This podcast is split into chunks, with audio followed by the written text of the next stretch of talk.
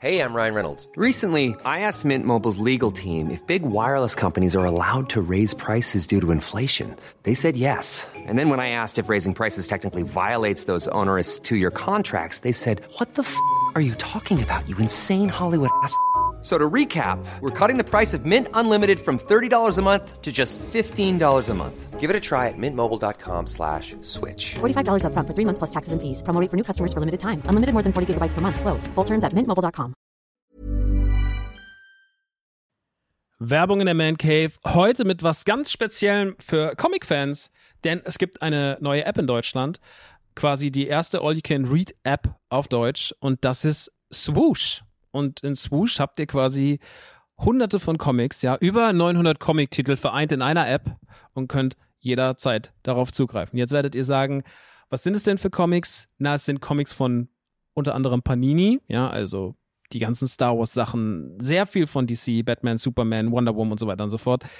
Game of Thrones, The Witcher, Cyberpunk, Avatar und noch ganz viel andere kleine und große Franchises. Und, und das finde ich halt besonders knusprig, es sind Sachen von Egmont drin. Denn Egmont, das macht, die machen diese ganzen lustigen Taschenbücher, das Mickey Mouse Magazin, Lucky Luke, also ganz viele Sachen aus der Kindheit, die wir auf jeden Fall kennen und damals geliebt haben, gibt's quasi jetzt alle zusammen. Ihr müsst euch nicht mehr diese, ne, ihr kennt das noch von lustigen Taschenbüchern früher, dieses, ich will die ganze Rückenwand haben und dann hat man da tausende von lustigen Taschenbüchern gehabt, damit man irgendwie dieses Rückenmotiv aneinander stellen konnte. Das braucht ihr jetzt zwingend nicht mehr, ja, das braucht ihr nicht mehr in eurem Wohnzimmer mit äh, Ende 30, sondern es reicht im Hosentaschenformat und deswegen kann ich euch Swoosh wirklich sehr, sehr, sehr empfehlen, wenn ihr sagt, ey, ich habe einfach Bock wieder Comics zu lesen auf meinem Tablet, auf meinem, auf meinem Smartphone.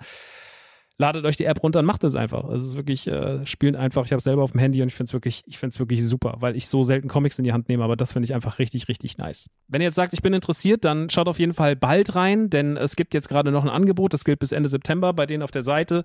Da kriegt ihr quasi drei Monate zum Preis vom einen, nämlich für 9,99 Euro. Danach kostet es regulär 9,99 Euro. Oder es gibt auch noch ein Jahresabo, das kostet 99,99.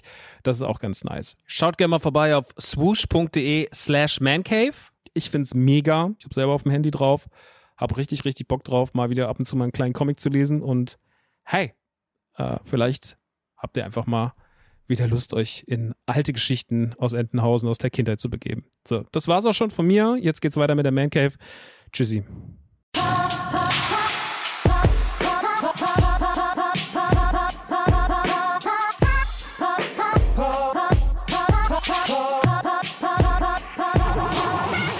Tür ist auf. Rein in die Man Cave. Kommen Sie, kommen Sie. Es gibt wieder tolle neue Sachen. Wir reden über Elden Ring. Endlich mal wieder. Wir reden über Star Wars, Lego, Dumbledore, Moon Knight und es gab Fanpost. Oh, Fanpost.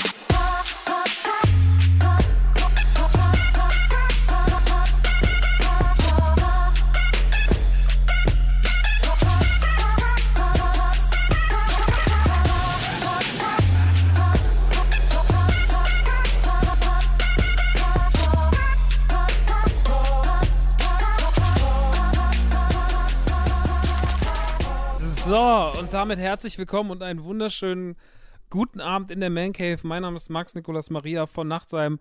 Das hier ist mein kleiner Solo-Podcast und auch heute wird wieder über Popkultur philosophiert und ein bisschen, wie sagt man, wie, wenn man so über Themen schlendert. Heute wird übers Thema geschlendert, Leute.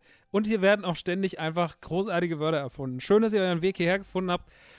Heute wieder mit vollgepacktem Rucksack. Also heute sind wieder Sachen dabei, da schlackern euch die Ohren, meine Lieben. Ja, wir haben heute wieder, wir reden nochmal ganz kurz über Elden Ring. Wird auch das vermutlich letzte Mal sein, dass ausführlich über Elden Ring geredet wird. Wahrscheinlich in Zukunft wird man dann ab und zu nochmal ganz kurz sagen, Elden Ring!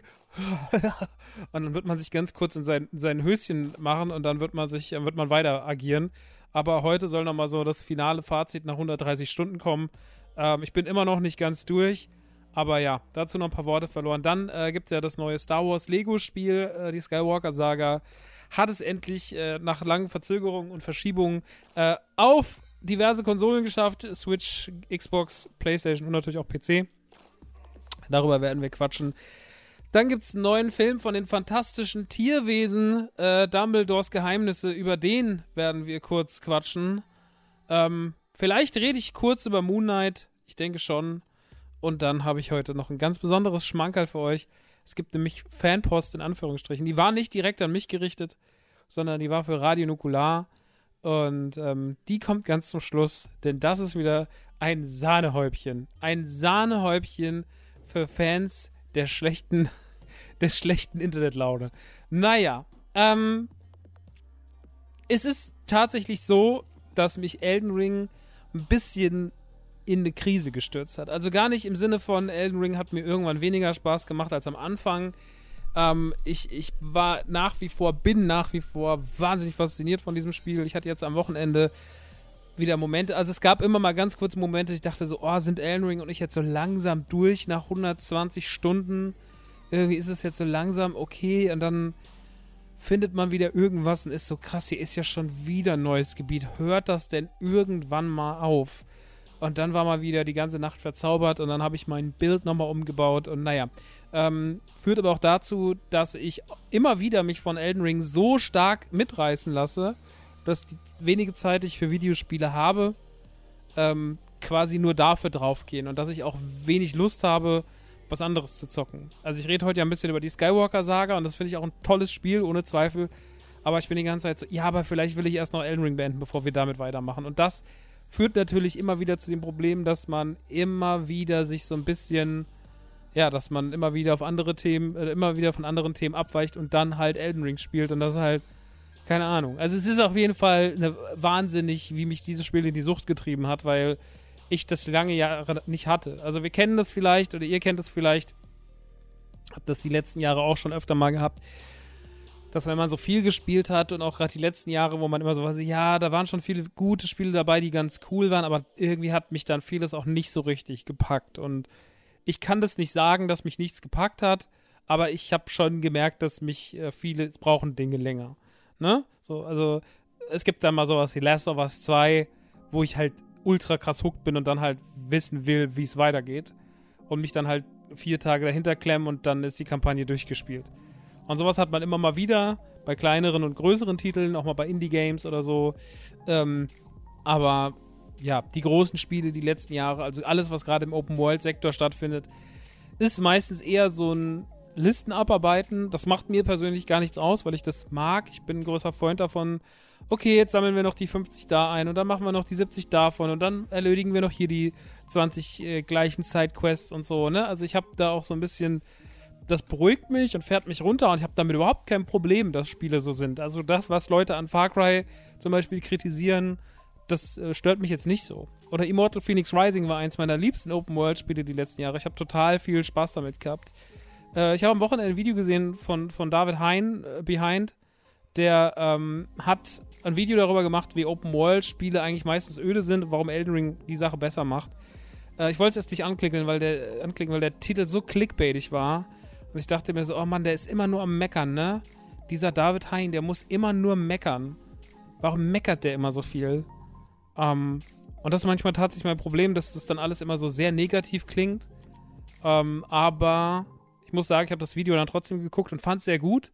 Es war ein gutes Video. Er hat die Sache sehr schön auf den Punkt gebracht und hat auch so ein bisschen erklärt, warum die Open World von Elden Ring einfach anders und besser funktioniert als Open Worlds, die wir so kennen. Und ich konnte damit sehr, sehr relaten und fand das ein sehr gutes Video. Also kein Aber, sondern es war einfach sehr, sehr gut. Ähm, und wahrscheinlich sind alle seine Videos einfach so, dass man manchmal erstmal mit der negativen Meinung ins Haus fällt, aber dass eigentlich auch viel Positives dahinter steht. Naja, auf jeden Fall ähm, hat mich das auch nochmal dazu angeregt, darüber nachzudenken, warum mich diese Welt von Elden Ring so mitgerissen hat.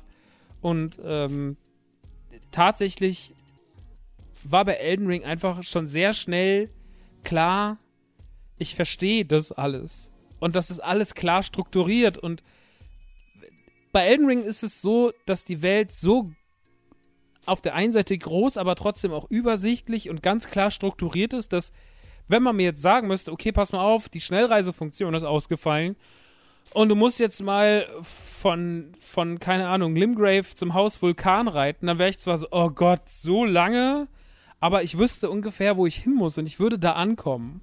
Und bei vielen Videospielen ist es nicht so. Aber Elden Ring hat es geschafft, in seiner doch so großen Welt, und die ist wirklich groß, so viele schlaue Punkte zu setzen, dass man sagt, irre, wie die es geschafft haben, dass ich das alles irgendwie zuordnen kann. Und dass es mich auch immer wieder überrascht trotzdem. Also, dass ich immer wieder sage, krass, da ist ja eine Wand. Und wenn ich da jetzt lang reite, ah, okay, dann komme ich dazu und dann finde ich da wieder was Interessantes und ach, da ist noch eine Sidequest und da ist wieder irgendwie die Quest, die ich machen muss und hier ist noch der und da kann ich wieder was einlösen, was ich dann darin umwandeln kann und das kann ich mal dahin tragen. Und Elden Ring hat einfach so unfassbar viel davon.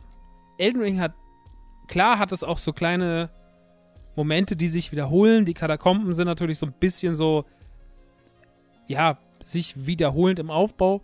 Aber beim Spiel dieser Größe, wo so viel passiert und wo man immer wieder in Gebiete kommt, wo man sagt, so krass, sowas habe ich überhaupt noch nicht gesehen. Also ganz kurzes Beispiel, in der, in dieser ewigen Stadt Norkol, Norkol, ich weiß nicht mehr, ich bin mit den Namen nicht immer so, aber auf jeden Fall in der ewigen Stadt, da gibt es unten einen optionalen Boss. Also es gibt eh, dort ist ein optionales Gebiet, dann gibt es natürlich auch nur optionale Bosse. Dann gibt es aber noch einen Boss, der ist ein bisschen weiter hinten im Eck versteckt, das sind so zwei Gargoyle-Brüder. Und dann bin ich da hingegangen und hab die, hab die schon ein paar Mal versucht, jetzt habe ich aber ein neues Bild und dann habe ich die auch gepackt. Und äh, dann war das rum und dann war da ein Sarg. Und dann bin ich in den Sarg gestiegen.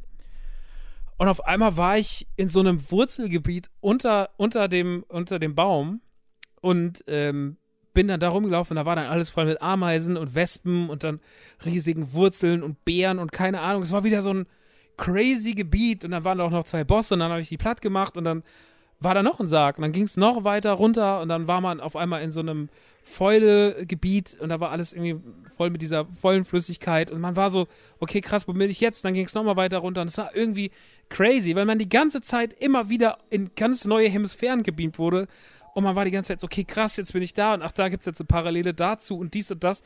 Und das ist das unfassbar Faszinierende an diesem Spiel, dass und das ist so mutig, weil normalerweise, also wenn du ein Videospiel machst, dann willst du ja, dass auch alles gesehen wird.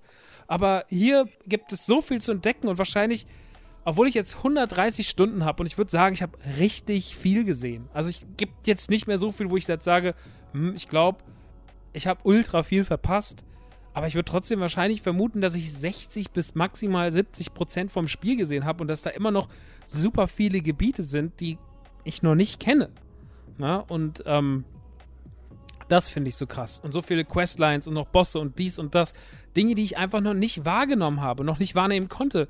Und wahrscheinlich, selbst wenn ich jetzt noch intensiv weiterspiele und die nächsten Wochen in diesem Spiel verbringe, dann werde ich wahrscheinlich auch nicht auf die 100% kommen, sondern ich werde wahrscheinlich mein Leben lang 80, 85, 90 Prozent von Elden Ring gesehen haben. Und das war's. Und das ist fantastisch. Und das liebe ich einfach krass, weil es so eine mutige Entscheidung war, dieses Spiel so zu gestalten, wie es hier ist. Es ist wahnsinnig groß, es ist, es ist nicht überladen, es ist ganz selbstbewusst und trotzdem ist es so verzaubernd schön und äh, so verwinkelt und so verträumt und so verspielt. Und das ist halt keine Mainstream-Machart. Kein Spiel der letzten Jahre überlässt so viel Sachen dem Zufall. Und sagt so, also man kennt das, ne? Karten sind halt einigermaßen glatt gebügelt angeordnet.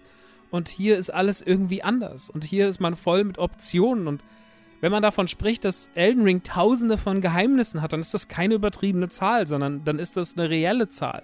Elden Ring ist voll mit Geheimnissen. Elden Ring ist voll mit Überraschungen. Und Elden Ring ist voll mit krassen Momenten. Und immer wenn man denkt, so, oh, ich glaube, mein Potenzial ist ausgeschöpft, wird man wieder, kriegt man noch so ein Ding von Latz geknallt und ist so, ach du Scheiße, was ist denn jetzt los? Und das ist natürlich, das ist natürlich die absolute Königsklasse.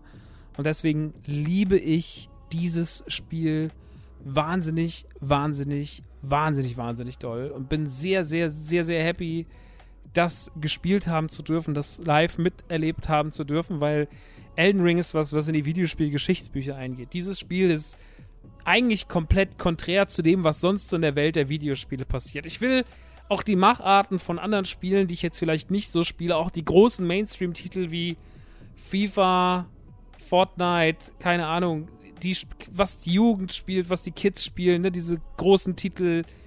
Ähm, ich will das gar nicht schlecht reden, ähm, und will auch nicht andere Open-World-Spiele schlecht reden, weil ich ja zum Beispiel mit Immortal Phoenix Rising oder Halo Infinite unfassbar viel Spaß hatte und habe und weil das großartige Spiele meiner Meinung nach sind. Aber natürlich ist sowas wie Elden Ring zu erleben eine andere Geschichte. Es ist einfach, es ist einfach so, für mich, der in den letzten Jahren so ein bisschen immer nach einem guten Spiel gesucht hat und immer so ein bisschen unzufrieden war, ist das Ding eine Offenbarung. Und ja, es hat äh, das, der größte Nachteil ist an Elden Ring, dass es eine Zeit nach Elden Ring geben wird, wo ich wieder auf andere Videospiele gucken werde und werde sagen, ja, das war schon ganz gut, aber es ist leider nicht so gut wie Elden Ring. Und das wird dann noch viel schlimmer. Das hatte ich schon nach Bloodborne ganz schlimm. Nach Bloodborne war ich schon so, ey, Bloodborne, pff, das war life-changing. Das und das DLC war life-changing. Aber ich will, ähm, ich, ich weiß jetzt nicht, wie ich dann weitermachen soll. Und das ging mir danach so, und das wird nach Elden Ring noch doller. Wenn das nächste Open-World-Spiel auf dem Tisch liegt, dann werde ich sein so, pff, ach stimmt, so sind diese Spiele normalerweise. Und das ist schade. Deswegen der einzige große negative Aspekt an Elden Ring ist, es wird eine Zeit nach Elden Ring geben und die wird bitter. Für viele, viele Menschen, die es gespielt haben. Was ein geisteskranker Ritt, wirklich. Ich weiß nicht, ob ich in New Game Plus gehen werde oder nochmal irgendwie anfangen werde. Ich weiß, wäre für die Gamerscore ganz cool. Ich kenne ja viele Leute, die haben das dann nochmal gemacht und nochmal gemacht und nochmal gemacht. Ähm, ja, ich ähm, weiß es nicht, ob ich das tun werde. Das muss ich noch entscheiden. Ein paar Gamerscore werde ich auf jeden Fall noch farmen und noch ein paar Bosse legen, aber ja, ich habe jetzt, glaube ich, 600 Gamerscore und dann kommt ja noch der. F stehe jetzt vom Elden Beast, ich habe es noch nicht gelegt, aber werde ich auch noch irgendwann die Tage schaffen und dann kann man das Ding zumachen und abschließen. Ähm, deswegen nochmal mein finales Fazit, auch wenn der Boss jetzt noch nicht liegt, aber man hat ja jetzt schon, wie gesagt, 130 Stunden, 70 Prozent des Spiels ungefähr gesehen, also schätzungsweise. Ähm, Elden Ring hat die Welt verändert, wie man Videospiele wahrnehmen wird. Elden Ring ist ein, ist ein absolutes Beispiel, wie die Dinge auch laufen können in einer Zeit, wo alle sagen so, nee, Spiele sind nur noch so und so und Spiele sind nur noch so von der Struktur her und sowas. Und jetzt nach, jetzt ist das Ding draußen seit dem 25. Februar, glaube ich, war es, ne? So, es war ja zwei Tage vor meinem Geburtstag. Genau, jetzt habe ich das seitdem eigentlich durchgehend gespielt, fast jeden Tag. Habe jetzt 130 Stunden da reingesteckt. Die ersten zwei Wochen kam ich überhaupt nicht klar, war überhyped, war völlig geflasht davon, konnte mein Glück nicht fassen. Jetzt hat sich das gelegt und trotzdem, was am Ende bleibt, nach dem ersten großen Verliebtsein, ist immer noch eine ernste Liebe, oder jetzt gerade ist es eine ernste Liebe geworden, die mir wirklich zeigt, so, ey, es ist wunder, wunder, wunder, wunder, wunder, wunderschön, so ein Spiel zu haben und so ein Spiel zu erleben und so eine geniale, tolle Zeit zu haben. Und ähm, dieses Spiel ist wirklich seinem Ruf, ähm, wird seinem Ruf gerecht. Es ist kein Hype und es gab ja auch Diskussionen, ja, ist Elden Ring jetzt nur gut, weil es jetzt gerade nicht so viele Alternativen gab. Wir hatten schon hunderte von Zeitpunkten, wo wir vielleicht zu dem Zeitpunkt nur das und das hatten, gerade weil nicht so viel los war. Aber da wurden Spiele auch nicht auf so ein hohes Podest gestellt. Die Begeisterung für Elden Ring, der Hype um Elden Ring lebt nicht davon, dass nichts anderes da war, sondern es lebt davon, dass Elden Ring einfach ein Meilenstein ist. Ein, eine Revolution in einer Zeit, wo wir uns die ganze Zeit nur noch über Wiederholungen und Langeweile beschweren in Videospielen, hat Elden Ring all diese Dogmen gebrochen und hat sich auf ein Podest gestellt und gesagt, wir können es anders machen. Und damit hat sich From Software sein eigenes Denkmal gebaut. Das Ding ist einfach eine Rakete und dadurch, dass es auch trotzdem zugänglicher ist, ist es einfach auch nochmal ein bisschen besser. Auch dieser ganze Austausch, alles, was da hinten dran steht, die ganze Community, dieses von Infos im Spiel hinterlassen, Notizen den Menschen hinterlassen, das gemeinsame Legen von Bossen, bis natürlich auch so, also zum Beispiel, dass ich dadurch zum Beispiel Schlecki kennengelernt habe. Also ich kenne es jetzt nicht sehr gut, aber so ist, man schreibt sich ab und zu mal auf, auf, auf Instagram und ist nett zueinander. Der bestellt auch per NTG schon. Und, und zum Beispiel, ich habe Schleckis Videos, Schlecki LP, äh, guter Kanal dafür, macht sehr erwachsene, ruhige, liebe Videos, wo er einfach sehr viel erklärt. Und ich habe zum Beispiel seinen kompletten ähm, äh, Blutige Ströme ähm, Bild nachgebaut. Blutige Ströme ist ein Schwert, was man relativ spät findet. Das ist ein äh, Katana und das habe ich quasi nachgebaut, so wie er es gemacht hat, mit den Talismännern und allem drum und dran. Und bin damit dann in den Krieg gezogen und, und das hat wirklich meine Spielweise nochmal verändert und verbessert. Und, und natürlich, dadurch kommt ja dann auch wieder dieses, okay, wie macht der es, wie macht das? Und man holt sich Inspiration, man tauscht sich aus, Leute sagen so, guck mal, wir haben da was entdeckt, was ist das denn und sonst irgendwas. Und das ist ja alles part of the game.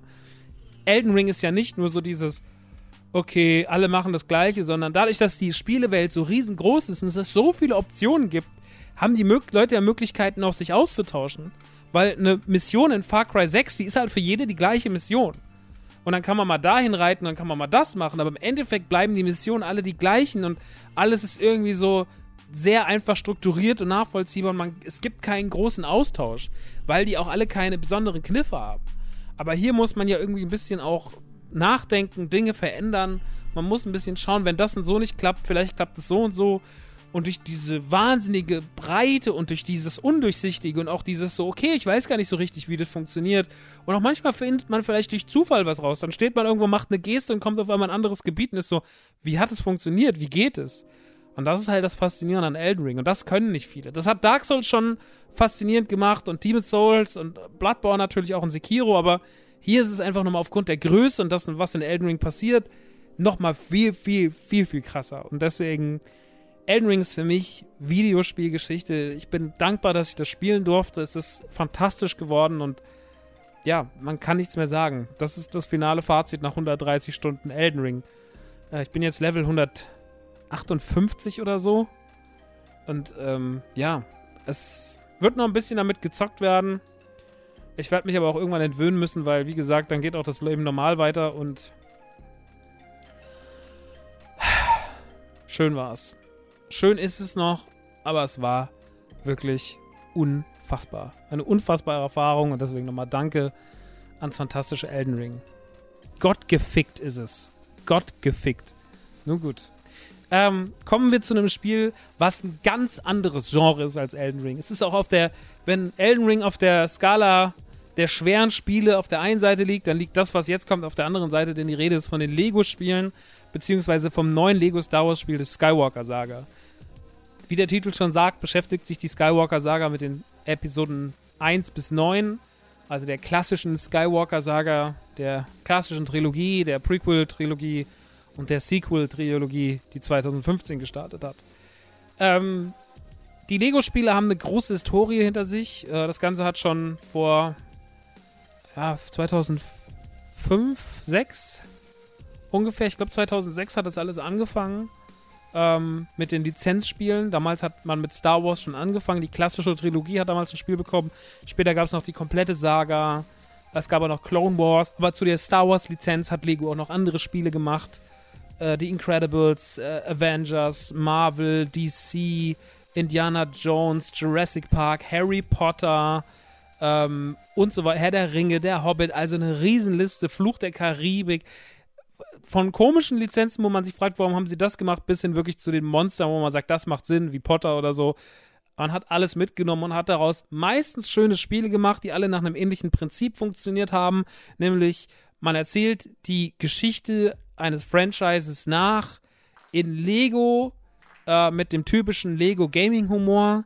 Das ist so ein bisschen der Humor, den Lego immer auf poppen lässt, so zum Beispiel auch bei den Kinderserien, die sie produzieren. Es gibt ja auch diese Star Wars Serie auf Disney Plus mit Lego-Figuren und da hat ja auch alles einen sehr ähnlichen Humor. Es gibt ja auch dieses Holiday Special mit Star Wars Lego oder jetzt gab es ein Halloween Special, letztes Halloween mit Star Wars Lego und immer wieder taucht dieses Thema auf, äh, wir machen was mit Lego und äh, ja, keine Ahnung. Ist auf jeden Fall immer ein Ding und ähm, ja, das ist, ähm, ich mag das sehr gern ich hatte mich damals mit Indiana Jones dafür das erste Mal begeistern können. Das habe ich damals hier in Aschaffenburg gesehen. 2008 hat man das, war das im Konsumania, stand jemand, hat es gerade gezockt. Da war ich so, was ist das für ein komisches Spiel? Und dann sah das ja irgendwie, irgendwie cool aus und so.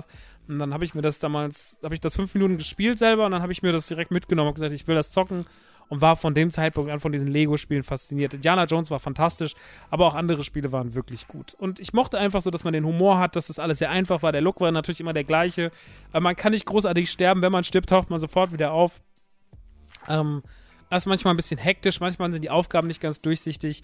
Es gibt viel zu entdecken, es gibt viel zu sammeln. Wenn man das Ding durchgespielt hat, gehen die Spiele meistens erst los, weil man dann noch irgendwelche Sachen einsammeln kann. Man kann verschiedene Figuren freischalten die verschiedene Eigenschaften haben. Damit kann man viel mehr Gebiete in den Spielen begehen.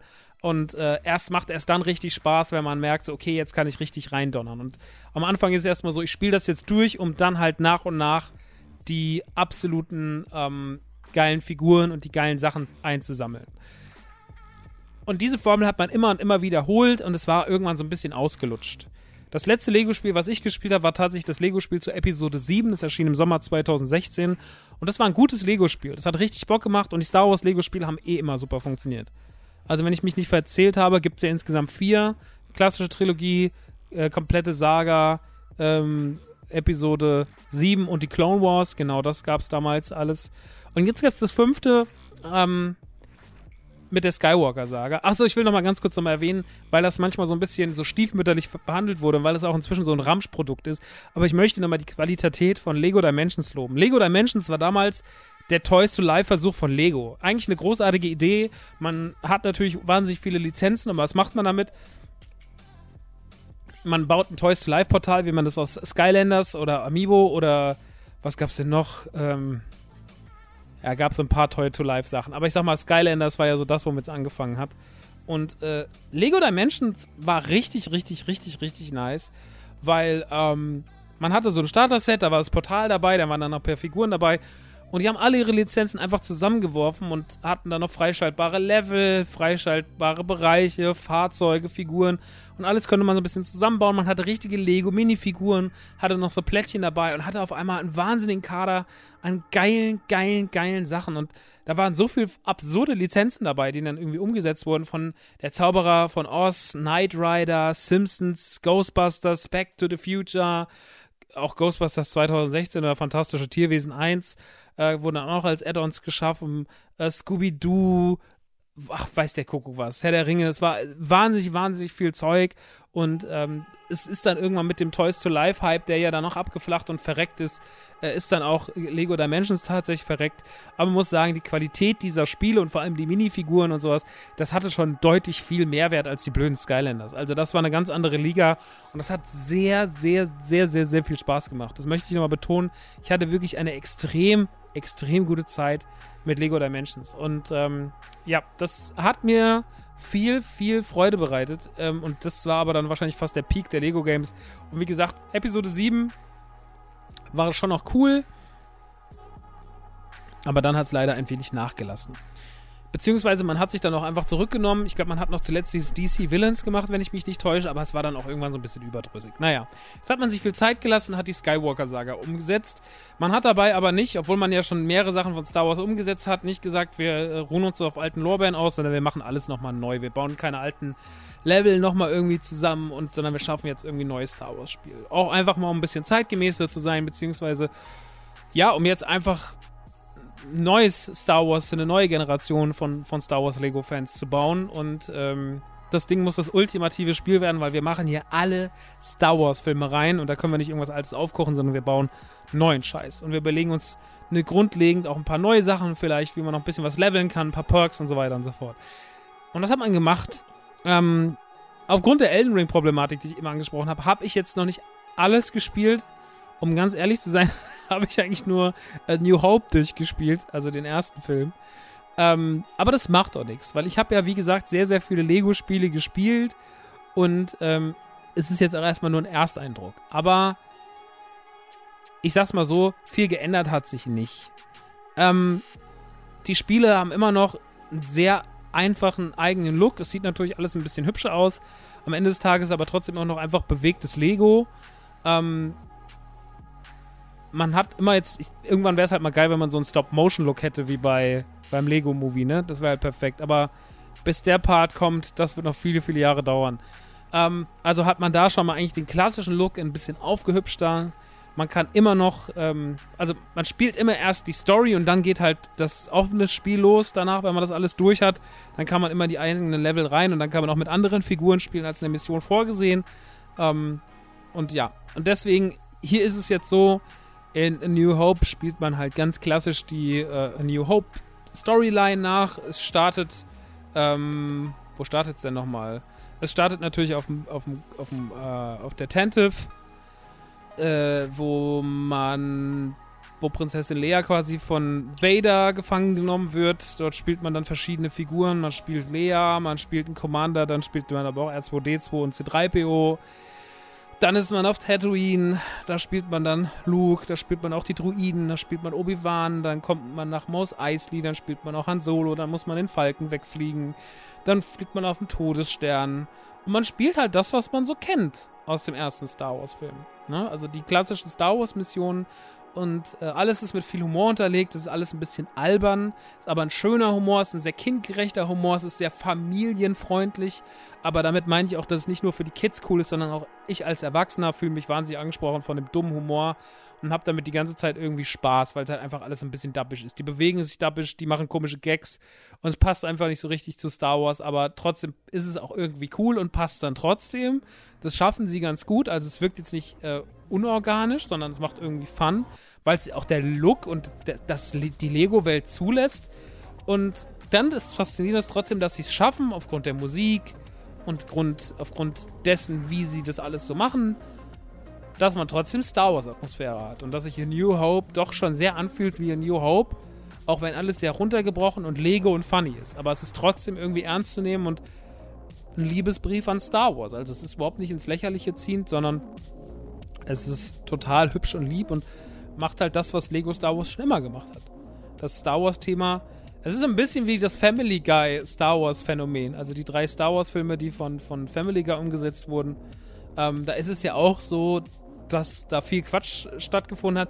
Aber irgendwie ist es auch immer so ein Liebesbrief an Star Wars. Also es ist jetzt nicht mal so, dass man das Gefühl hat, na, die wollen halt Star Wars mit aller Macht dissen, sondern es ist eher so, na, die machen halt einfach ihren Family Guy Quatsch und verneigen sich auf diese komische Art und Weise vor Krieg der Sterne. Und das ist ja mega geil. Und das passiert halt hier auch in einer harmloseren Form mit Lego. Und ich mag das zum Beispiel, dass dieses Spiel losgeht, da ist dieser Startbildschirm und dann sieht man diese ganzen Figuren und da sitzt dann irgendwie Lea neben Jar Jar, neben Ray, neben Kylo, äh, neben Watto, neben äh, Finn und Poe und ne, die sind alle irgendwie gemischt. Dann kommt noch Lando und äh, im Hintergrund steht noch Grievous und, und Maul, weiß ich nicht. Und man sieht diese ganzen epischen Star Wars Figuren da stehen. Das sind alles so, allein das sind schon so 40 Figuren oder so.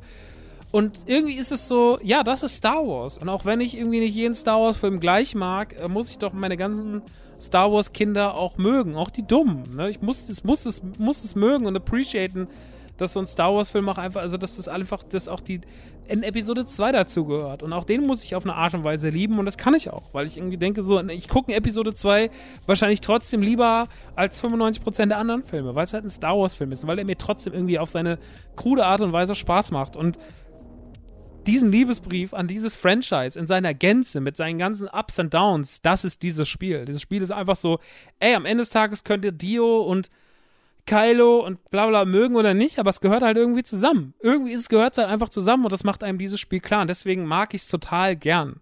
Uh, und es fühlt sich total schön und richtig an. Es hat schöne Star Wars Feels. Zum Gameplay kann man sagen, es hat sich nicht so viel verändert. Es gibt immer noch einen Koop. Ihr könnt dann, wie gesagt, später im freien Spiel Figuren wechseln. Figuren haben verschiedene Eigenschaften, die verschiedene Sachen möglich machen.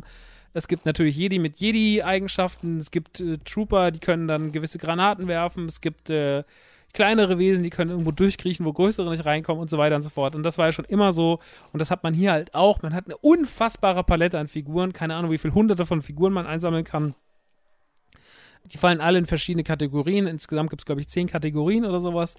Und ähm, wenn ihr diese Kategorien habt, ähm, könnt ihr diese auch nochmal jeweils leveln. Also ihr könnt zum Beispiel äh, Punkte da reinstecken und dann könnt ihr zum Beispiel machen, dass die Figur schneller agiert, dass sie schneller läuft, dass sie noch mehr Schüsse abfeuern kann. Keine Ahnung. Also einfach noch die Eigenschaften der unterschiedlichen Kategorien verbessern. Also ihr habt dieses Mal die Möglichkeit, hattet ihr vorher noch nicht, das ist neu. Ähm, Ansonsten gibt es extrem viel zu sammeln und wie gesagt, das geht halt eigentlich erst, wenn ihr dann wirklich genug Figuren habt und dann auch irgendwie vielleicht noch zusätzliche Steine eingesammelt habt, dass ihr dann noch mehr Punkte einsammeln könnt, also mehr äh, Steine einsammeln könnt, dann multiplizieren die sich hoch, mal vier, mal acht und sowas. Das war ja früher immer so. Und dann ist man natürlich deutlich schneller mit dem Level-Ziel. Man muss in jedem Level so und so viele Steine einsammeln, optional. Ähm, dann ist das natürlich alles ein bisschen schneller fertig und man kann er dann sehr viele Geheimnisse lüften. Und das macht wirklich eine Menge, Menge Spaß. Und ich glaube, früher waren es so, ey, vielleicht so 400 goldene Steine, die man einsammeln konnte. Und das Spiel hat, glaube ich, so 1500 oder so. Also wahnsinnig viel. Dieses Spiel hat einen wahnsinnigen Umfang. Also ich glaube, wenn man sich darauf einlässt, und das werde ich tun, weil ich einfach die Lego-Spiele mag und jetzt auch lange keins mehr da ist und jetzt auch man auch wieder Bock hat, ein Lego-Spiel zu spielen, dann, dann ist es perfekt so, weil man hat Star Wars, man hat Star Wars in seiner Gänze, das ganze Spektrum von Episode 1 bis 9 und nach und nach schalten sich die Kapitel frei.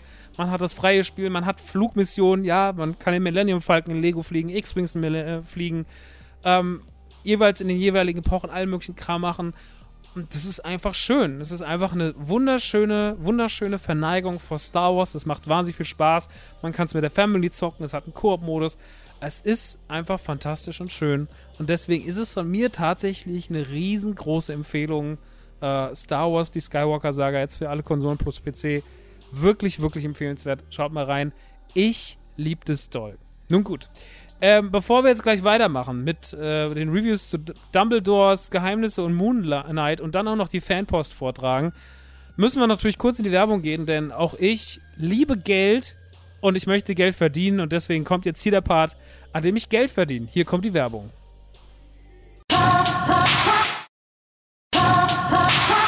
So, da sind wir wieder im zweiten Teil der Man Cave. Jetzt mit den Reviews zu Moon Knight, beziehungsweise mit dem ersten Eindruck von Moon Knight, äh, Dumbledores Geheimnisse, dem neuesten fantastischen Tierwesenfilm und der sagenumwobenen Fanpost, die mich erreicht hat.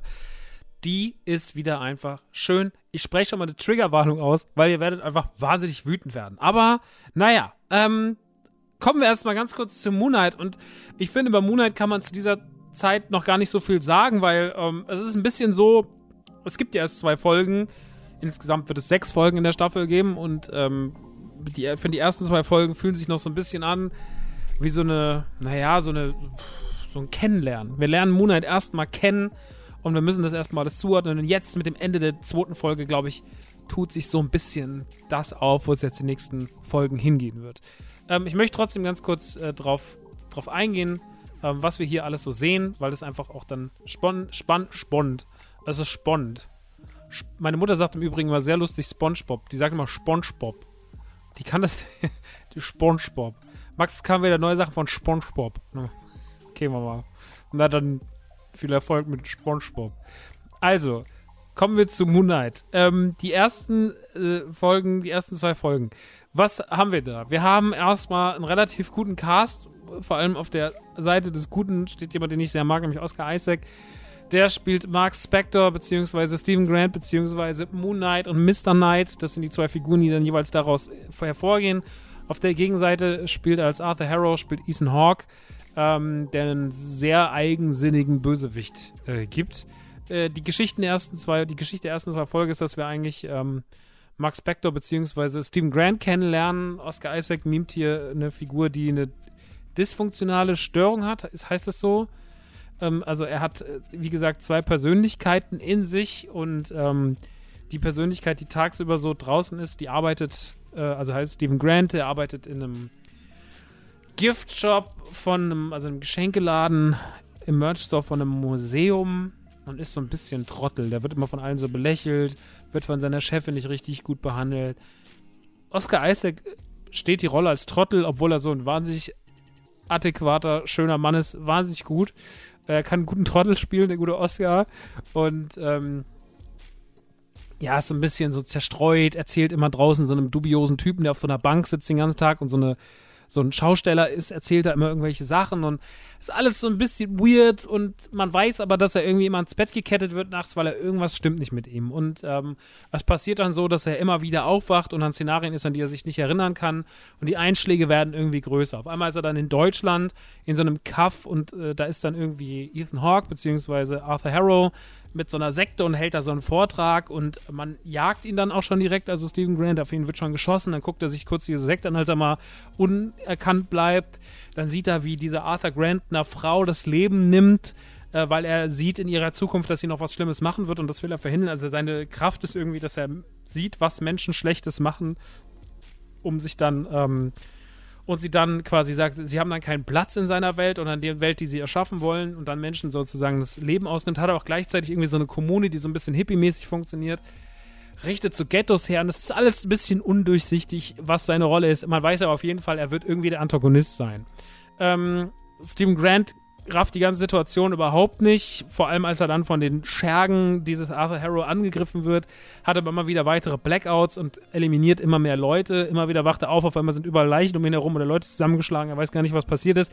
Und er checkt, dass irgendwas nicht stimmt. Das Ganze spitzt sich in der ersten Folge dann auch zu. Es endet im Museum. Arthur Harrow jagt ihn. Es geht auch um Skarabäus, der sehr wichtig ist, weil er anscheinend Emmet beschwört. Emmet ist so eine, oder Amit ist ein, ein großer, eine große Gottheit äh, aus Ägypten, ähm, die wohl anscheinend eine wahnsinnige Macht hat, wo Arthur Harrow dran will. Ähm, Steven wird die ganze Zeit immer mehr von diesem, von seinem Gott, äh, also quasi er findet dann raus, dass sein zweites Ego, Mark Spector, seine zweite Persönlichkeit anscheinend von einem Gott beherrscht wird, der ihm auch diese Kraft als Moon Knight gibt. Er nutzt ihn aber eigentlich quasi nur als Avatar. Naja, und von dem Zeitpunkt an, ähm, am Ende der ersten Folge, gewährt er dann quasi zum ersten Mal aus eigenen Stücken Mark Spector in einer bedrohlichen Situation, wo ihn so ein Monster attackiert, das aussieht wie frisch aus Limgrave gekommen, äh, reißt er dann äh, die Macht an sich. Mark Spector verwandelt sich in Moonlight und schlägt das Ding zu Brei. Und damit endet die erste Folge. Sieht alles irgendwie ziemlich heftig und düster aus. Und naja, die erste Folge macht auf jeden Fall Spaß. Ist ein bisschen härter als viele Sachen, die wir im MCU, MCU kennen. Es hat immer noch nicht die Härte die man vielleicht erwartet hätte beim ersten Trailer. So ein bisschen dieses, ja, Daredevil Netflix äh, Marvel-Universum eske, was ja sehr brutal war, was auch FSK 18 war. Das kann man hier natürlich nicht machen, aber es hat schon eine gewisse Düsternis. In der zweiten Folge kommen sich dann Mark und Steven immer näher, es kommen immer mehr Geheimnisse über Mark Spector raus und ähm, Mark kann sich in Moonlight verwandeln, aber es führt in der Situation dazu, dass Steven ähm, nicht an Mark abgibt, aber sich dann auch verwandelt und er wird dann zu Mr. Knight. Also so eine Tuxedo-Variante, die irgendwie aussieht wie ein, ein, ein, der Sohn von Vision und Daredevil, äh, von, von Deadpool und Vision, sieht er irgendwie aus, mit einem Anzug und äh, der hat dann auch Superkräfte, hat aber noch diesen wirren Geist von Steven innen drin. Naja, und auf jeden Fall ähm, führt es dann dazu, dass die beiden wohin müssen, weil sie was erledigen müssen. Damit endet die erste Folge. Und ich glaube jetzt, äh, die zweite Folge, und damit, glaube ich, tut sich das alles auch so auf. Und ich mag den Vibe. Ich finde immer noch, und das ist ein ähnliches Problem bei Falcon und Winter Soldier, ich finde, dass die Serie so ein bisschen leer manchmal wirkt. Also gerade wenn es irgendwie um so Crowds geht, immer wenn so Leute crowded werden, dann wirkt das immer wie nicht so viel und irgendwie immer so ein bisschen. Also es ist immer so, als hätte man so neben den Sets gefilmt. Also es hat immer so ein bisschen so, mir fehlt manchmal so die Größe, die ich aus Marvel-Filmen kenne. Ähm, natürlich ist das hier eine Serie, die Budgets sind anders ähm, budgetiert als jetzt bei einem Endgame, ist ja klar. Aber manchmal würde ich mir irgendwie mehr, mehr Film als mehr Fernsehen wünschen. Also manchmal fühlt sich das, und das war bei Falcon Winter Soldier auch so, bei Loki war es nicht so und bei WandaVision auch nicht, aber irgendwie fühlt sich Falcon Winter Soldier auch manchmal so klein und komisch an und das habe ich hier auch. Und ich denke mir dann so, okay, ihr habt Oscar Isaac und Ethan Hawke und eigentlich große Helden, da muss man noch irgendwie ein bisschen mehr mal gucken. Ich bin gespannt, wohin die Reise noch geht. Ich glaube, das wird jetzt richtig abgehen. Ähm, ob mir Monat so am Ende so hundertprozentig das gegeben hat, was ich mir davon erhofft habe, kann ich wirklich erst zum Schluss sagen. Bis dato finde ich es gut. Also es ist auf jeden Fall kein Reinfall. Es ist auf jeden Fall, dafür ist es zu gut und zu konsequent und auch zu, ja, es ist einfach dann trotzdem zu gut besetzt und ne, macht dann einfach auch am Ende des Tages, um es ganz runter, einfach runterzubrechen, zu viel Spaß. Ähm, ich glaube aber, dass meine Erwartungen, und ich, man scheitert ja oft auch einfach an seinen Erwartungen, ich glaube, meine Erwartungen haben es vielleicht noch ein bisschen düster und ein bisschen größer angesiedelt. Und ich muss mich jetzt gerade damit akklimatisieren, dass es nicht so ist. Ähm, ob die Serie dann das Problem ist oder ich, wahrscheinlich bin ich da mehr das Problem. Naja. Äh, macht auf jeden Fall Spaß, kann ich sehr empfehlen. Bringt wieder eine neue Farbe ins MCU und das finde ich immer das Wichtigste an den Serien und Filmen. Das MCU ist einfach, es ist einfach wunderschön zu sehen, ähm, was alles so möglich ist, was es alles so für ein Spektrum gibt, im Spektrum der von MCU gibt. Und Moonlight ist da wieder eine weitere Farbe die mir gut gefällt. Und ähm, Oscar Isaac zuzugucken ist immer schön. Den mag ich sehr seit, seit Poe Dameron in Star Wars, aber auch natürlich seit Dune und Ex Machina und wo er noch sonst mitgespielt hat. Schätze den sehr. Toller Schauspieler. Bin sehr froh, dass der seinen Weg auch ins MCU gefunden hat. Ja, so viel zu Moon Knight. Und dann würde ich sagen, kommen wir noch zur anderen Review für heute. Kommen wir zu Dumbledores Geheimnisse. Also ich muss mir noch mal ganz kurz, bevor ich hier Dumbledore Dumbledore. The Secrets of Dumbledore. So, ähm, Dumbledores Geheimnis ist der dritte Film der Tierwesenfilme. 2016 hat es angefangen, 2018 kam dann der zweite Teil. Der erste Teil, damals noch faszinierend und schön, hat so sehr dieses Süß in Harry Potter eingefangen, was man an Harry Potter mag hat das alles ein bisschen nach New York transferiert. Es ging sehr viel um die Tierwesen, es ging sehr viel darum, Newt Scamander kennenzulernen, um seine Vision, seine verschrobene Art. Und das hat alles damals sehr, sehr viel Spaß gemacht. Ich hatte sehr viel Spaß mit dem ersten Tierwesenfilm. Der war irgendwie einfach so, das ist jetzt kein Meilenstein gewesen, er hat nicht die Welt verändert, aber es war so eine schöne, ein schönes Spin-off im Harry Potter-Universum, was mit viel farbenfroh und, und sweet und irgendwie einen so, es war, kam ja auch so vor Weihnachten raus, hat irgendwie einen so ein bisschen eingemümmelt, der Film. Und das mochte ich. Zwei Jahre später erschien dann der neue Film, ähm, Grindelwalds Verbrechen. Und das war wirklich ein Verbrechen. Also den habe ich im Kino damals gesehen und war wirklich so, boah, ist der scheiße. Das Problem damals in Grindelwalds Verbrechen war, dass der absolut egal war, wie der sich erzählt. Der hat sich nicht nur wahnsinnig kompliziert erzählt, sondern auch egal, der hat eine Szene, die langweilig war, an die nächste langweilige Szene ge gereiht und man hat die ganze Zeit so drauf gucken, was macht ihr da eigentlich? Was will der Film eigentlich von mir? Ich habe irgendwie was ganz anderes erwartet und das, was ihr macht, macht ihr auch nicht besonders gut. Was, was ist denn hier das Problem so? Und ähm, den, der hatte nicht viele Leute, die, die, der hatte keine große Anhängerschaft und der ging auch dann irgendwie über zwei Stunden, um im Endeffekt eine Message zu haben, so, ja, Grindelwald ist äh, saugefährlich. Ah, okay, gut, das ist doch äh, gut. Und äh, ja, das war so ein bisschen schwierig. Ich musste mir den ja nochmal zusammenfassen lassen auf YouTube, bis ich den überhaupt wieder äh, verstanden habe, was überhaupt passiert ist, weil ich das alles vergessen habe, weil, weil der Film einfach zwei Stunden lang egal war. Was echt sehr, sehr schade ist. Naja, und auf jeden Fall, jetzt kam der dritte Teil. Ich habe den Trailer damals gesehen, war so, ey, keine Ahnung, ob der gut wird oder nicht. Auf jeden Fall hat der Trailer einen schönen Vibe und ähm, man hatte so das Gefühl, man will wieder ein bisschen mehr, man hat wieder mehr Tierwesen gesehen, man hat auch Hogwarts gesehen, man hat auch mit dem, mit dem, mit dem Theme gespielt von Hogwarts hier, mit Hedwigs Theme und so und äh, hat wirklich so die Leute so ein bisschen wieder, ne? Man wollte sagen so, ey, es geht wieder los, Potterheads. Habt ihr Bock? Und alle waren so, ja, wir haben richtig Bock und äh, ja. Ich habe den Trailer gesehen, habe auch gedacht, so, ja, das könnte richtig cool werden, wenn sie dann mehr mit Hogwarts arbeiten und das wieder so ein bisschen triggern, so die Retro-Feelings der Potter-Fans und dann auch wieder mehr Tierwesen einbauen und schöne Momente schaffen und Newt Scamander so eine coole Figur. Ich bin gespannt. Jetzt habe ich den Film gesehen und muss leider sagen, dass auch der eine bittere Enttäuschung ist. Ähm, auf sehr vielen Ebenen. Und das ist gar nicht so leicht, das alles zu begründen, weil der Film eigentlich einen guten Cast hat. Also allein Eddie Redmayne als Newt Scamander zu sehen, ist, ist wirklich wahnsinnig cool, weil er die. Der macht das super. Also ich mag das total gern, dieses leicht autistische, dieses verschrobene, dieses sozial, sozial fast inkompatible, trotzdem auch irgendwie ein Macher, ein kreativer Geist, bisschen verrückt. Das spielt er super. Ich mag, wie der guckt, ich mag, wie der sich verhält. Der hat diese Figur schon echt cool angelegt. Jude Law als Albus Dumbledore ähm, ist so ein bisschen x-beliebig, so tatsächlich, wie er ihn spielt. Ähm, also den Charme eines, eines klassischen Dumbledores, den kriegt er wahrscheinlich erst im späteren Alter, wenn er einen langen Bart hat. So, das ist wahrscheinlich einfach bei Dumbledore so. Aber der junge Dumbledore wirkt kompetent und äh, manchmal ein bisschen feige vielleicht auch, aber eigentlich ähm, ist das schon eine kompetente Figur. Dan Fogler als, als äh, Jacob macht eigentlich auch nicht viel falsch, war beim ersten Teil auch irgendwie charmanter und süßer. Ist im dritten Teil so ein bisschen lost an manchen Stellen. Ähm, Catherine Waterston als Tina sehen wir eigentlich so gut wie gar nicht. Ähm, von, von Queenie kriegen wir auch nicht so richtig viel mit. Ezra Miller spielt Credence, einen der Figuren, wo man nicht so richtig weiß, wie man ihn zuzuordnen hat. Ist er gut, ist er böse? Wie wird er sich irgendwie positionieren? Das ist ja so ein bisschen hin und her seit den ersten zwei Teilen. In dem Film wird die Positionierung deutlich klarer.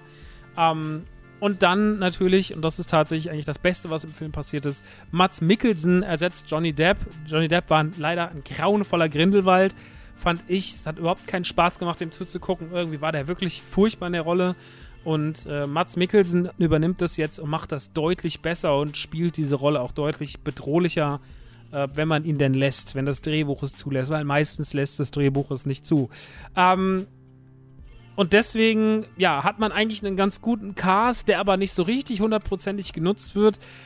Man hat natürlich inzwischen mehr visuelle Mittel als in den Harry Potter-Filmen. Man hat natürlich auch den Soundtrack. Dann darf man auch noch an Hogwarts-Elementen auch schön mit dem Hogwarts-Theme spielen und sowas. Man darf irgendwie so ein bisschen, ne, man darf so ein bisschen die Harry Potter-Feels rauskitzeln. Aber das große Problem ist, also der, der, der Plot ist, um den zwei Sätzen zusammenzufassen, Albus Dumbledore und Grindelwald, die früher mal eine Beziehung hatten, eine Liebesbeziehung, ähm, sind äh, inzwischen getrennt, haben unterschiedliche Vorstellungen. Grindelwald will die Muggel auslöschen und Dumbledore will das halt nicht. Der will die Menschen beschützen.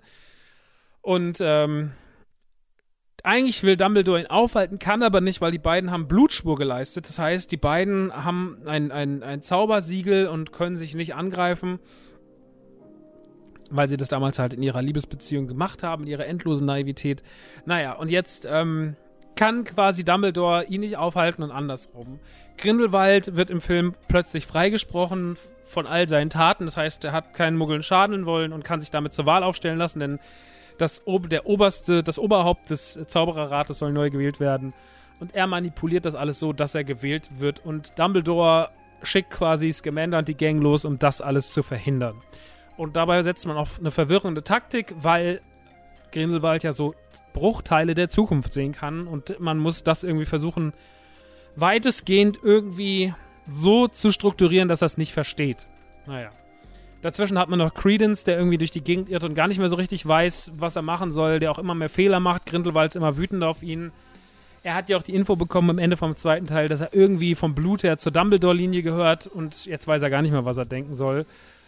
Naja, und so reiht sich in diesem Film Szene an Szene an Szene an Szene an Szene an Szene an Szene, die alle einfach so passieren. Also, wir kennen das ja, nehmen wir mal eine Liebesgeschichte, zwei Menschen lernen sich kennen, dann gibt es der eine Moment, der uns sagen soll, okay, das war tragisch, das macht man über Musik, über Inszenierung, über Tränen und so, ne? Man, man packt die Leute da. Es ist einfach, aber es ist auch, also es ist einfach, diese Emotion zu erzeugen, wenn man die richtigen Stilmittel hat.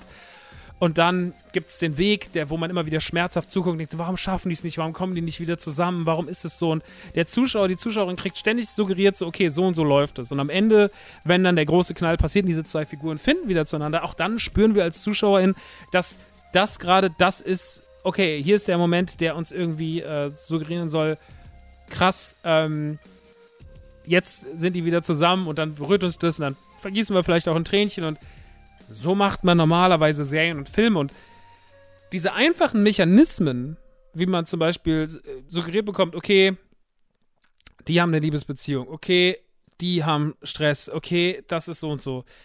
Das schafft Dumbledores Geheimnisse nicht richtig zu nailen. Also dieser Film kommt die ganze Zeit nicht auf den Punkt. Man ist immer so, okay, jetzt ist das und das auf einmal passiert. Warum? So, jetzt sind die wieder zusammen. Aha. Okay, die Figur hat jetzt ihre Meinung geändert. Aha. Okay, der ist jetzt dort auf einmal. Aha, warum? Ah, okay. Ähm, wieso ist der jetzt da? Ah, okay, die sind jetzt in Hogwarts. Warum sind die jetzt genau in Hogwarts? Achso, damit wir nochmal ganz kurz das Hogwarts-Theme abspielen können und die Leute im Trailer künstlich triggern können, damit die Leute denken, sie können ins Kino gehen. Alle Hogwarts-Szenen, alle Hogwarts-Szenen, die wir im Trailer sehen, sind die, die aus dem Film sind. Mehr gibt's nicht. Es macht doch gar keinen Sinn, dass die da sind. Alles, was man in Hogwarts macht, hätte man noch woanders machen können. Und dann ist Hogwarts auch einfach total leer. Da sind fast keine Kinder. Es hat überhaupt nicht diesen, wir sind in einer vollen Schule-Vibe, sondern es ist alles irgendwie so Hogwarts in so einer komischen, in so einer Billig-Variante. So ein bisschen die Wish-Variante von Hogwarts. Obwohl alles da ist, aber irgendwie fühlt sich das alles so nicht cool an. Alte Mechanismen, die ganz logisch sind, wie man sie bedient, werden hier nicht bedient. Und das habe ich die ganze Zeit in dem Film. Ich werde die ganze Zeit noch von der einen Situation in die nächste geworfen. Es sind Figuren da, so wie, wie Yusuf, wo man sich fragt, so, okay, warum hat er sich jetzt so verhalten? Was bringt das alles? Bringt eigentlich alles gar nichts. Okay, die sind jetzt alle bei diesem Dinner und jetzt hat der das, das gemacht und warum? Und alles wird irgendwie so unemotional und scheißegal erzählt. Und das nervt an dem Film, weil man wirklich die ganze Zeit noch von einem Kackmoment in den nächsten geworfen wird. Und man sich die ganze Zeit denkt so, aber ihr habt doch eigentlich das Potenzial. Ihr habt doch die Schauspieler. Ihr habt doch die, ihr habt doch die Locations, ihr habt doch die Ideen. Warum scheitert das denn alles so? Warum erzählt ihr das denn so schlecht? Was ist das Scheißproblem? Warum ist das so schlecht erzählt? Naja, und das ist ein riesengroßes Problem an diesem Film. Der Film schafft es nicht, emotionale Bindung aufzubauen. Der ist bestimmt in ein paar Punkten ganz gut gemacht und der ist bestimmt auch besser als sein Vorgänger, aber das ist kein Kunstwerk. Dumbledores Geheimnisse ist kein emotionalisierender Film. Und das ist ja wirklich bei sowas fast fahrlässig, weil man Harry Potter muss wirklich nicht viel tun, damit es emotionalisiert. So, aber irgendwie einmal kurz die Kamera über Hogwarts zu schwenken und nochmal ganz kurz ding, ding, ding, ding, ding, ding, ding, ding, ding, ding, ding, ding, ding. So, das, das, ja, da sitzt man kurz im Kino und kriegt Gänsehaut, aber danach fühlt man sich auch verarscht, weil man denkt so, es hat überhaupt nichts gebracht, dass ihr hier seid. So, wenn sie in Star Wars den Millennium Falcon zeigen in Episode 7, dann hat er ja einen Sinn. Dann ist es krass, dass er da ist, weil er auch noch die nächsten zwei Filme genutzt wird. Aber Hogwarts hatte hier keinen Sinn. Es ist einfach nur so, hier ist Dumbledore. Ah, okay. Das ist schade. Der Film hat unfassbar viel verschenktes Potenzial. Von vorne bis hin hat Dumbledores Geheimnisse verschenktes Potenzial, scheißegale Plots, nervige Figuren. Credence nervt wie die Drecksau. Warum Queenie und jo äh, Joseph, äh, Jacob auf einmal wieder irgendwie miteinander anwandeln, keiner weiß es. Es funktioniert einfach alles nur so halb und so schöne Figuren wie Newt Scamander oder auch Grindelwald werden einfach verschenkt. Und deswegen ist Dumbledores Geheimnisse einfach kein schöner Film. Es ist kein schöner Film. Mir ist es in letzter Zeit schon öfter aufgefallen, dass Filme das haben, dass sie nicht mehr so schön emotional erzählen können wie früher. Aber der Film hat das Problem ganz besonders massiv. Ganz, ganz besonders massiv. Der macht einfach keinen Spaß und kann die einfachsten Mechanismen nicht bedienen. Und deswegen mag ich den leider gar nicht sehr, sehr schade, weil ich echt empfänglich dafür bin. Ich hatte nach dem zweiten echt die Hoffnung, dass sie es jetzt irgendwie besser machen und war so, ey, das wird jetzt alles cool laufen und so. Aber naja. Nun gut, so ist es halt. Und ähm, ihr müsst entscheiden, ob ihr den sehen wollt. Ich persönlich kann euch davon abraten. Der reicht auch, wenn er mal irgendwie keine Ahnung, auf Netflix ist oder sowas. Nun gut. Ähm, gut. Äh, sorry, Maxi, hier muss ich ganz kurz eingreifen und sagen, so, ja, jetzt käme normalerweise die Analyse der Fanpost, die Fanpost, die uns erreicht hat per Facebook äh, bei Radio Nukular. Leider ist es ein wahnsinnig langer Teil geworden und eigentlich finde ich, bei so, gerade bei sowas muss man knackiger auf den Punkt kommen und vielleicht auch nicht so viel ausschweifen und manchmal nicht so ganz auf so viele Punkte eingehen. Ähm, sonst wirkt es irgendwann wie Rechtfertigung. Ne? Und ich will eigentlich eher die Sache so ein bisschen. Eigentlich erklärt sich der Brief von alleine, warum der Quatsch ist. Ähm, aber damit es dann hundertprozentig nicht gefallen hat gestern Abend, habe ich mich dafür entschieden, so, ach, weißt du was? Ähm, ich mache jetzt den Kanye West Move, wenn der so seine Alben nachträglich verändert. Ich verändere jetzt den Podcast und ich nehme das erstmal raus. Vielleicht habt ihr das noch gehört, dann habt ihr Glück gehabt. Ja, dann lohnt es sich natürlich wieder, die Mancave besonders früh zu hören. Äh, dann habt ihr langen, habt ihr langen äh, Rant darüber gehört, wie quatschig diese Mail war. Äh, aber ansonsten an dieser Stelle habe ich jetzt erstmal rausgenommen, weil ich mich, wie gesagt, nicht hundertprozentig damit so wohl gefühlt habe, wo ich mir dachte, ach komm, ey, das kannst du auch kürzer, das kannst du auch knackiger und das machen wir mal raus.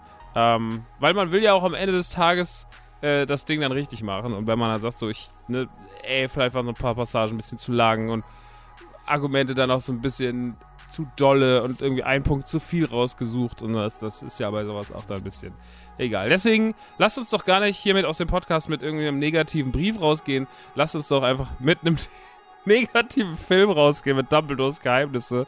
Ähm, nee, Quatsch, alles cool. Ähm, wenn ihr meint, ihr müsst ihn gucken, guckt den ruhig. Es ist, äh, es ist, wie es ist. Ähm, gut, an dieser Stelle sage ich dann leider auch schon Tschüss. Äh, aber war ja auch lang genug, ne? War ja wieder über eine Stunde. Und äh, da, fast, eine, fast eine Stunde. Keine Stunde. Ich könnte jetzt noch tanzen, aber ich muss zum Sport, Leute. Deswegen, ich wünsche euch einen sehr, sehr schönen Tag. Wir hören uns äh, dann bald in Ausgabe 69 der Man Cave. 69! Ähm, das wird auch einfach funny und witzig. Gut, dann Küsschen und bis ganz bald, ne? Ciao, ciao.